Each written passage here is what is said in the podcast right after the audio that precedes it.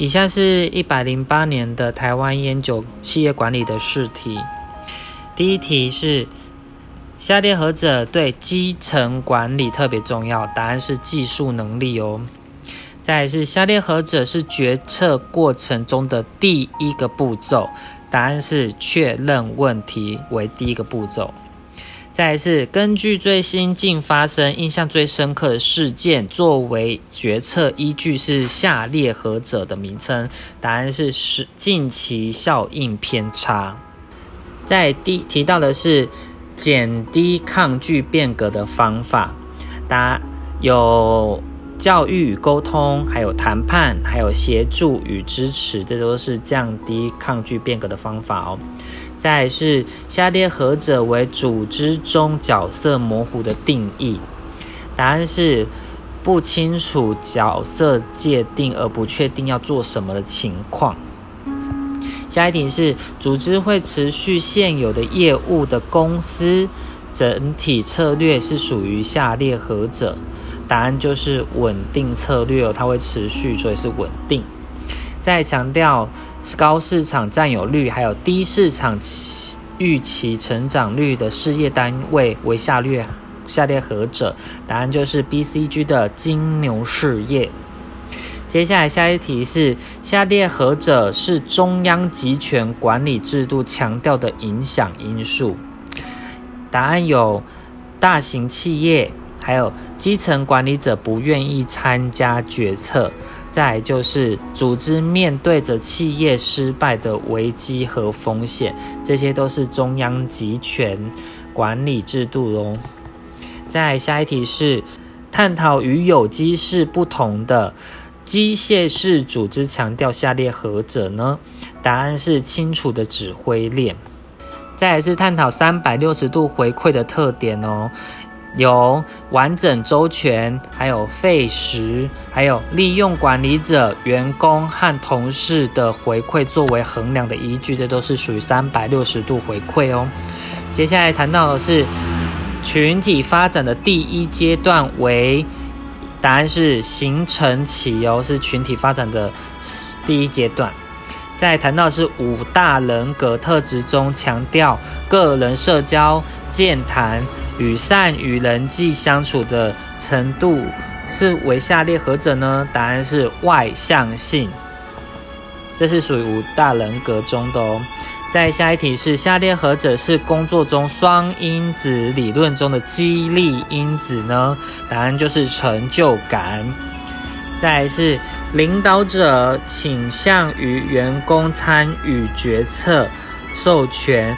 并借由给员工回馈来训练员工，是以下列何种领导形态呢？答案是民主形态哦。接下来是下列何者是授权的定义？授权的定义就是将企业的技术或产品规格授予另外组织使用、制造或销售其产品，这就是属于叫做授权。接下来是下列何者是推动组织变革的内部力量？答案就是员工态度的改变哦，这就是属于内部力量。再来是下列何者不是目标管理，也就是 MBO 的计划步骤？答案是由员工自行决定达成目标的行动方案，这个不是哦。那其他是目标管理的。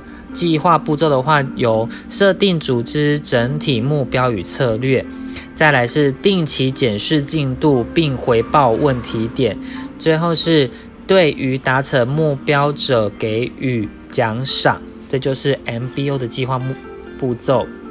下一题是记定义工作内容与限定该工作所需要的能力，为下列何者定义呢？答案是工作分析。下下一题是下列何者为解决冲突方法中合作程度最高的状态？答案是通融哦，这个是合作程度最高的状态。下一题是下列何者不是情绪智商所强调的构面？答案是勤奋、审圣性，这个不是情绪智商所强调的构面。如果是情绪智商所强调的构面的话，有自我认知、同理心跟自我激励。下一题是下列何者不属于基本管理功能哦？这个就是 P O L C 呀，所以说它激励就不算是基本功能哦。再下一题是大学附近的餐厅多半以学生为目标顾客，请问此种？顾客区隔方式为何种变数来进行市场区隔呢？答案是以职业哦。下一题是为了提高企业管理品质，许多企业设有 SOP，所谓的 SOP 就是标准作业流程。下一题是有关组织图的叙述，下列何者正确？答案是组织图描绘组织结构，这个是正确的哦。下一题是。全球化趋势越来越明显，企业不仅局限于母国进行营运，而是从全球观点思考企业的布局。下列何者是全球化背后的重要驱力呢？有主要竞争者开始进行全球化的布局，还有寻求各地优势的生产资源，再来是突破当地市场成长的限制哦。所以各国政府保护主义这个就不是全球化的背后的重要的驱力。下一题是一般所谓的行销组合四 P，下列何者不包括呢？答案是政策，不是行销。行销四 P 哦，行销四 P 有，嗯，定价、通路、推广，还有产品哦。再来是戴明博士所提出的 PDCA 品质管理循环中，分别代表什么呢？P 就是规划 Plan，D 就是执行 Do，C 就是 Check 检核，A 就是 Act 行动。在这企业进行策略分析常用的 SWOT 分析，其中有关内部分析的是 S 跟 W，那 O 跟 T 就是外部的哦。再是有关独资的叙述，下列何者是错误的？答案是有限清偿责任，这个是错误的哦。那对的部分是有设立手续简。简便，再是经营管理决策迅速，再是资金受限，这都是对的。接下来是 A 公司产品，呃，与人工成本是一百块，老板希望获利两成，所以将定价设成一百二，此种定价方式叫做成本加成定价法。再是甘特图，主要的功能是了解工作预期时程与进度。接下来是近年来台湾社会逐渐面临少子化与高龄化的压力，也影响企业营经营环境。请问此一分析主要是企业一般环境中的哪一个部分呢？答案是人口统计变相环境分析。下一题是：下列何者不是常见的组织分工部门化的方式呢？答案是专利别部门化，这个不是常见的哦。那常见的有职能别部门化、产品别部门化，还有地理别部门化。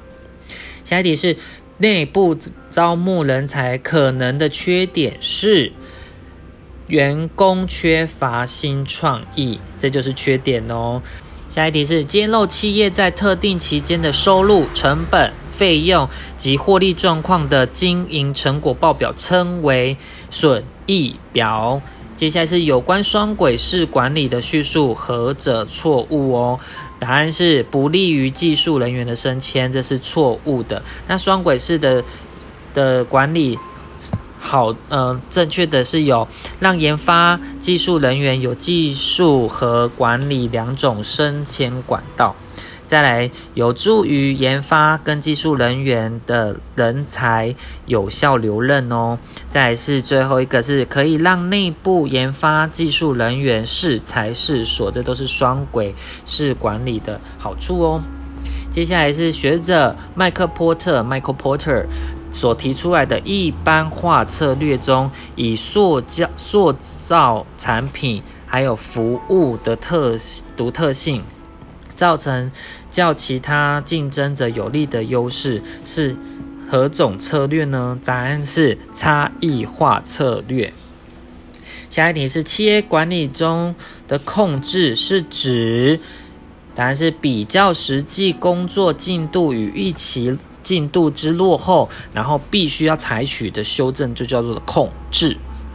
下一题是航空服务业在管理上常遇到尖峰时座位不够、低峰时没客人这种问题哦。此主要的是因为服务业的下列何种特性呢？答案是意识性。那下一题是下列何者不适合纳入企业研究绩效的衡量目的项目呢？答案是研发人力的数量，这个不适合哦。那适合的有什么呢？有专利申请数量与取得数量，还有新产品销售量与市占率。接下来是近五年新产品营业额占总营业额的比例都是适合的哦。下一题是从产品生命周期的角度来分析，平板电脑目前已经进入成熟期。下列哪一种行销推广策略相对效果是不彰的呢？答案是品牌广告哦，因为它已经成熟了，所以你一直打广告是没有用的。那如果是有用的呢？有促销折扣、赠品还有抽奖哦。下一题是，许多企业经常办理一些创意活动，吸引媒体上门报道。此类报道更容易让消费者采信，可以增加消费者对品牌的知名度与好感度。此种做法在行销中称之为“是公共关系”。下一题是日本汽车大厂丰田汽车 Toyota 从原本的丰田系列车款，例如说 Camry 啊、Altis 等，后来突推出了 Lexus 产品线，此一做法称之为产品线延伸。下一题是有关公司。治理下列叙述何者正确哦？答案是实际经营者与出资人之间存在代理关系，这就是公司治理。下一题是新产品上市时常经常为了抢市占率啊，然后采用低价来刺激销售，此种称此种定价法叫做渗透性定价法。下一题是：食品业近年来为了维护产品品质并降低成本，在生产方面，从原料开始到最后包装，都是一贯作业的大量生产。其采取的生产方法称之为二连续性生产哦。下一题是有关创新的叙述何者错误？答案是，任何创新都包含技术上的突破，这个是错的哦。任何创新都包含技术上错误是错的。那对的有，渐进式创新是属现有产品还有技术的改良哦，这叫做渐进式的。再来是激进式的创新是指以重大的发明的方式开发，然后出全新型。类型的产品或技术服务，这叫激进型的哦。然后还有激进性的创新，通常会对现有的科技还有市场产生重大的冲击哦。下一题是有关 Michael Porter 的武力分析，然后来叙述一下。第一个是是一种产业的分析工具哦。再就是主要的目的在分析该产品。呃，该产业利润的潜力哦，再就是可以用来协助企业进行外部分析。下一题是茶还有碳酸饮料等便利商店，由于价值低，经常购买且品牌忠诚度低，通常在通路策略上采用下列何种策略呢？答案是密集性配销哦。最后一题是近年来非常流行，然后群众募资网站，如果呃像是 Flying Fee 这种，下列何者不是创业者在这类网站上进行募资可以达到的效益？答案是产品生产哦。那如果是在这个这类的网站上可以达到效益的，有募资、募集资金，然后消费者意见回馈跟产品行销，这都是就是这一类的哦。